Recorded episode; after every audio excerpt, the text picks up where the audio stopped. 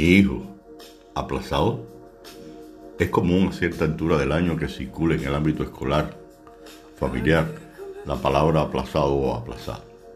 Más si resulta casual que faltando menos de un mes esté al concluir el año lectivo escolar por parte de algunos de sus familiares y que hayan estudiantes que estén cercanos de perder sus estudios.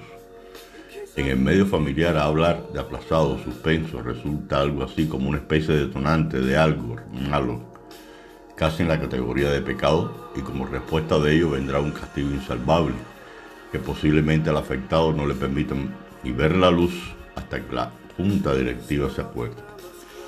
¿Será adecuada la medida? Todo dependerá del seguimiento de forma sistemática realizado por papá o mamá al comportamiento de su hijo o hija en la escuela, no solo en lo académico, sino también en su conducta, en su comportamiento como individuo, en las actividades deportivas y otras extraescolares, etc. Si usted, estimado familiar, es el que opta por expresar al menos hacia adentro, saca a mi hijo lo que puedas, aunque sea aprobado con el mínimo, pero no importa, posiblemente el resultado negativo de él o ella sea de su entera responsabilidad. ¿Qué puede interpretarse de una persona adulta que habla o piense de ese modo? ¿Será conformista? ¿Que las cosas le importen poco o le resbalen y que simplemente el niño, el joven, el estudiante haga lo que pueda y que vaya pasando como pueda, cual suave? Y ojo, nada de esto debe ligarse a la pobreza.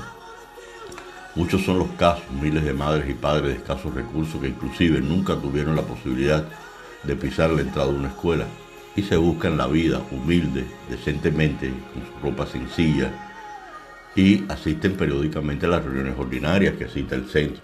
Y aunque muchos entiendan de geografía o historia, menos de matemáticas, van, escuchan al profesor o profesora de su hijo, donde confían en esa persona casi como un Dios, porque es el que les enseña cosas buenas a sus hijos.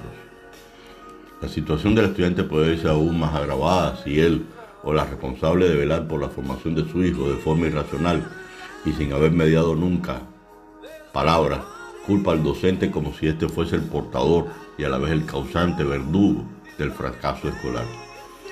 Sería muy grave que el docente ante esta situación no tome una posición constructiva en el tema, lo cual de hacerlo se convertiría en cómplice del silencio, con el cual reduciría la posibilidad en el estudiante de reparar la frustración de quedar aplazado.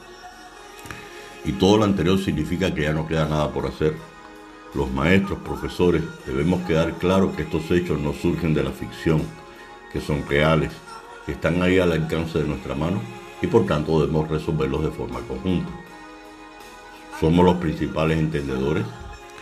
La familia del estudiante, por lo que deberá construirse en el hogar una matriz de sostén y de contención que lo ayude a entender a todos que esta crisis, como tantas otras que enfrentará, son parte de la vida y que siempre se podrá salir de estos escollos, siempre y cuando atajemos a tiempo los problemas.